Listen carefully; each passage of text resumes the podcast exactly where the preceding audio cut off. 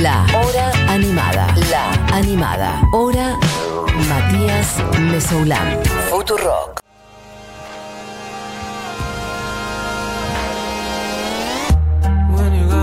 Bueno, amigues, cuando quedan 20 minutos para que este programa, esta emisión del día de la fecha encuentre su fin, pero no su final definitivo, porque volveremos mañana y otros días y otros días y seguiremos con canciones de amor, que hay muchísimas. Che, hay muchos mensajes muy hermosos, gracias. Eh, Erika dice, voy a llorar, Sea of Love, cantada por Plant, la canción que me hizo enamorar allá por mis 16 del papá de mis hijos. Ay, la gente está tirando unas anedas. Tanguera dice, la hora animada con Mesu, lo mejor de la Futu, mis respetos por esos temones. Playlist ya. Bueno, algo voy a hacer con la playlist. Ahí va. Eh, no se puede entrenar así, dice M, que se ve que estaba tratando de hacer algún tipo de gimnasia. Eh, todos llorando por esta versión de Sea of. Bueno, gracias, beso grande. Che, lo que está sonando es una canción hermosa que de hecho va muy bien. Miren, yo les voy a decir solamente cómo se llama la canción. ¿Quién es el intérprete y eso lo contará Buji Eugenia Mariluz? La canción se llama Slow Dancing in the Dark, es decir, bailando despacito en la oscuridad. Y para contar de quién es la canción, vamos a hablar con Buji Eugenia Mariluz, que estás por ahí, Buji. Obviamente aquí estoy. Si hay algo que a mí me, me emociona y, y me prende todas las alarmas y las antenas es hablar del amor, porque yo soy una romántica, así que cuando hoy hicimos hacer canciones de amor fue tipo, ¡sí! Yeah. Bueno, Pero- este, mm, por cierto, nos está quedando cortísimo. Hay un montón de canciones y mucha gente que también ha tirado un montón de canciones, así que otro día seguiremos.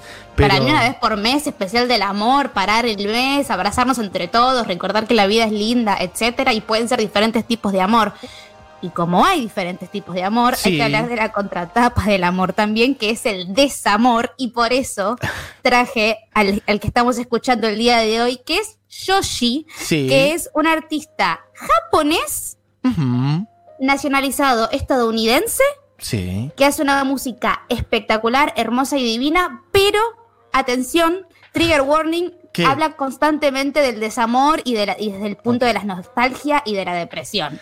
En el sentido Bueno, de... ya la depresión sí, es un montón, Buji. ¿Qué pasó? El hay algunas canciones bien. que rozan eso, pero más que nada habla como de, de esta idea del amor no correspondido y de la nostalgia del amor y de querer ser eh, lo, lo necesario y lo especial para una persona y no poder terminar de serlo. La canción que estábamos escuchando dice... Quiero que tengamos una vida de, a dos, no quiero que seamos más amigos, no quiero solamente bailar lentos con vos en la oscuridad, como diciendo, quiero que hagamos más cosas que, que las que estamos haciendo. Y la carrera de Yoshi es interesante porque aquellos que hayan estado dando vueltas por YouTube en el año 2011-2012 recordarán un challenge horrible que se llamaba el Harlem Shake. ¡Sí! Lo inventó este hombre. ¿Qué? Para, igual recordame bien porque como que me acuerdo de la música y que había que estar todos quietos y después todos haciendo un quilombo, ¿no? ¿Era algo así? Estabas todos quietos y cuando caía el, el- el drop, digamos, Sí. en, en la canción de electrónica, que era un EDM muy convencional, Sí. todo el mundo bailaba absolutamente de forma rara. Es verdad. Era eso. Se viralizó. Bien, perfecto. Y lo inventó esta persona. Lo inventó esta persona porque esta persona viene de, de YouTube, en realidad tenía un canal muy horrible que se llamaba Filthy Frank, que significa Frank el asqueroso, donde hacía un humor muy yankee de tipo comerse uñas de los pies y ese tipo de cosas que yo no voy a entender nunca y que por favor no humor. vayan a buscar esa faceta de. Yoshi porque después terminó haciendo esto que es mucho más hermoso, que es su faceta de artista. eh, que son como dos personas completamente Claro, te iba a separadas. decir. O sea, pero arrancó como. Cuando me dijiste arrancó con, en YouTube, eh, pensé que había arrancado haciendo su música en YouTube, tipo a los Justin Bieber, pero no. No, o no, sea, no. arrancó haciendo humor o cosas.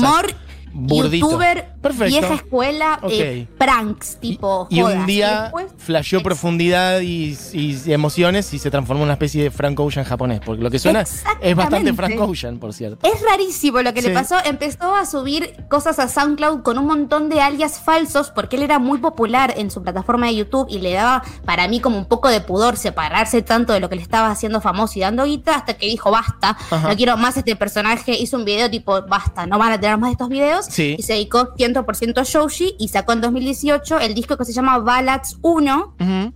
que es lo que estábamos escuchando Slow Dancing y The Dark Recian, y tenemos un tema que se llama Yeah Right, de ahí si lo querés tirar de fondo. Bien. que es donde escuchamos este sonido low-fi, súper compactito y, y nostálgico que estamos escuchando mientras hablamos. Algo que tranquilamente, no sé si es el caso, pero que tranquilamente se puede hacer con dos teclados y una computadora, digamos, básicamente. Programando y generando algún sonido con un cinte. Justamente el lo-fi tiene eso de que, bueno, eh, lo puedes hacer. Nada, con, con muy poco presupuesto, con una placa de sonido en tu casa. Medio que igual hoy todo puedes hacerlo así, pero digo, no precisa por ahí de instrumentos este, mm, acústicos o convencionales tocados. Con una base y un par de cositas ya tenés una base lo-fi. Exactamente, como él estaba muy acostumbrado a producir contenido para lo que son las plataformas digitales, porque producir videos para YouTube conlleva un montón de trabajo, Tal cual. empezó a producir un disco desde su casa con su computadora, que fue Ballads 1, que cuando lo publicó, obviamente todo el mundo estaba muy pendiente de qué es lo que iba a pasar, porque se estaba separando de su figura eh, original, y recibió la atención de 88 Rising o 88 Rising, que es un sello que lo que busca es eh, armar un puente cultural entre artistas asiáticos y artistas occidentales, sobre todo norteamericanos, porque tiene base en Norteamérica. Y una vez que cierra con 88 Rising, se va todo a- al estrellato, o sea, sube mucho el nivel, porque primero se lo empieza a tomar como un artista serio, porque él también había sacado un par de canciones de rap parodia, viste, como empezar a coquetear con la idea de hacer música, pero siempre desde el humor, y saca este disco que estamos escuchando de fondo, es Ballads, esto que suena es Yeah Right, ahora lo voy a dejar un ratito, y explota. Ok, a ver, escuchemos un poquito. que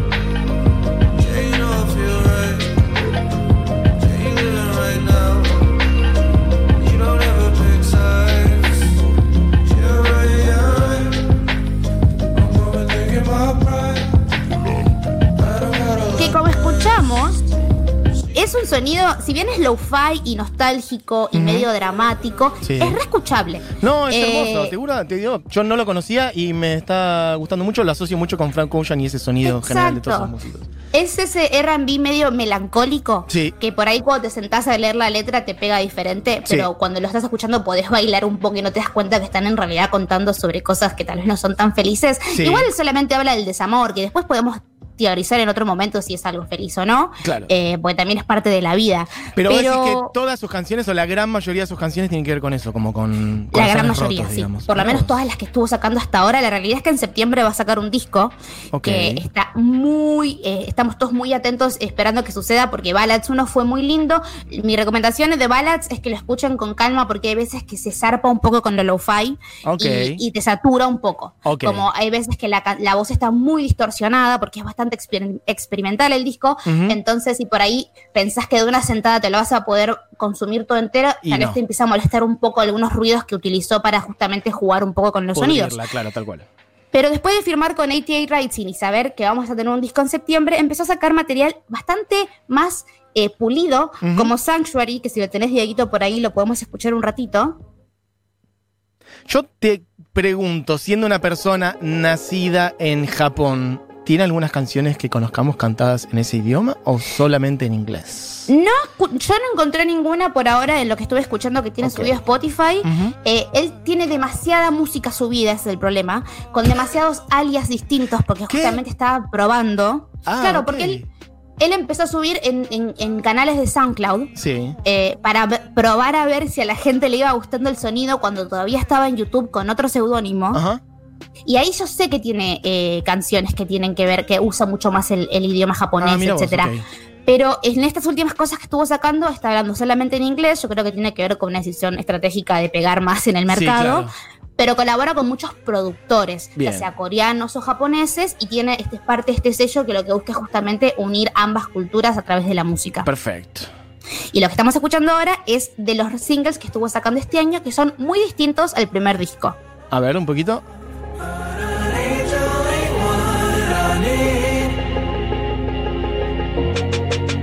Not anyone, you're the one more than fun, you're the sanctuary. Es como que lo veo metiendo más la voz, ¿no? Como cantando un poco más melódicamente él. Exactamente, yo, esto es una, una teoría y una conjetura bar- marca Buji, ¿eh? Pero para mí él estuvo jugando mucho con, con los sonidos y tapándose la voz en el primer disco porque justamente estaba probando las aguas, testeando a ver cómo iba a ser. Y una vez que vio que la recepción fue positiva, se está animando mucho más a poner la voz más enfrente. Ok. Se está animando mucho más a jugar con eh, instrumentos más convencionales. Ahora lo vas a ver con la canción con la que quiero cerrar, que, que tengo una teoría muy graciosa sobre eso. Eh, eh, él está como jugando mucho más con la música, entre comillas, más convencional, mientras sigue teniendo este elemento lo-fi y nostálgico y de R&B y como de cajita, ¿viste? Como que estuviese Sí, abajo sí. del agua. Ujú. Tal cual. Eh, pero cada tanto va como metiéndose un poquitito más en, en sonidos que por ahí estamos más acostumbrados. El último single que sacó se llama Gimme Love, que em, es, son dos canciones en una y es muy interesante. Yo lo empecé a escuchar y dije, esto a mí no me está gustando, me parece que se está yendo a un, a un, un formato un poco más pop que para mí no es para él. Y de repente al minuto y medio me cerró la boca Epa. porque cambia 100% y lo que te voy a poner ahora es el momento en el que cambia Dieguito Porfis. A ver. Así empieza la canción. Ok. Que es como me. Sí, como muy cuadrada. Ok. Exacto. Y de repente. Ah, es otro mundito.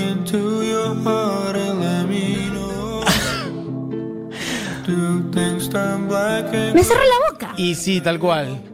Me cerró la boca. Yo estaba escuchándolo como, "Mm, a ver qué estás haciendo ¿Qué es ahora, esto? Yoshi, a ver si Claro, seguís siendo buen. Me cerró la boca. ¿Y tenés idea cómo son sus presentaciones en vivo, por ejemplo? Digo, porque el lo-fi mm, es muy de. De hecho, no solamente es muy de escucharlo en plataformas, sino incluso hasta específicamente YouTube. Hay miles de canales, ¿viste? De, de lo-fi con animaciones y demás, Sí. eh, con dibujos. Eh, pero bueno, en vivo por ahí no es lo mismo. No sé si él se presenta con otros músicos o tira todas pistas o. No sé si tenemos Cuando idea. salió O de no es gira tanto de con- presentarse en vivo, de hecho, por ahí. Cuando salió de gira con Ballads 1, yo empecé a buscar videos porque lamentablemente todavía no vino al país y no le tenía nada de confianza. Porque estos sonidos, como vos mismo decís, es muy difícil replicarlos en el vivo. Sí. Se escuchan muy bien en auriculares, se escuchan muy bien en parlantes, pero tal vez en el vivo la voz, viste, no acompaña, etcétera. Lo que yo vi, la verdad que me gustó un montón y tiene una banda detrás. Tiene alguien tocando sintes, tiene alguien tocando batería, como está un poquitito más armado. Y lo último, del tema que vamos a escuchar ahora para salir, lo presentó en el show de Jimmy, Kim- de Jimmy Fallon en. Estados Unidos Sí. con coristas. eh, tipo músicos, sesionistas, y dije, ah, bueno, ok, estás hablando en serio, de verdad te amo. Claro. O sea, no viniste a, a- a jugar, A sino que se nota mucho que está- Perfecto. se, nota mucho que se está preparando mucho para realmente poder hacer eh, eh, un, un show en vivo muy interesante y por eso me gustaría mucho que venga al país, que venga con este formato nuevo que está teniendo de bandas. Si a alguien le gusta el tema que voy a poner ahora, vaya a ver la presentación de Jimmy Fallon porque la voz está impecable. Y tampoco es una persona que tenga un tono de voz que digas es una persona que canta bien.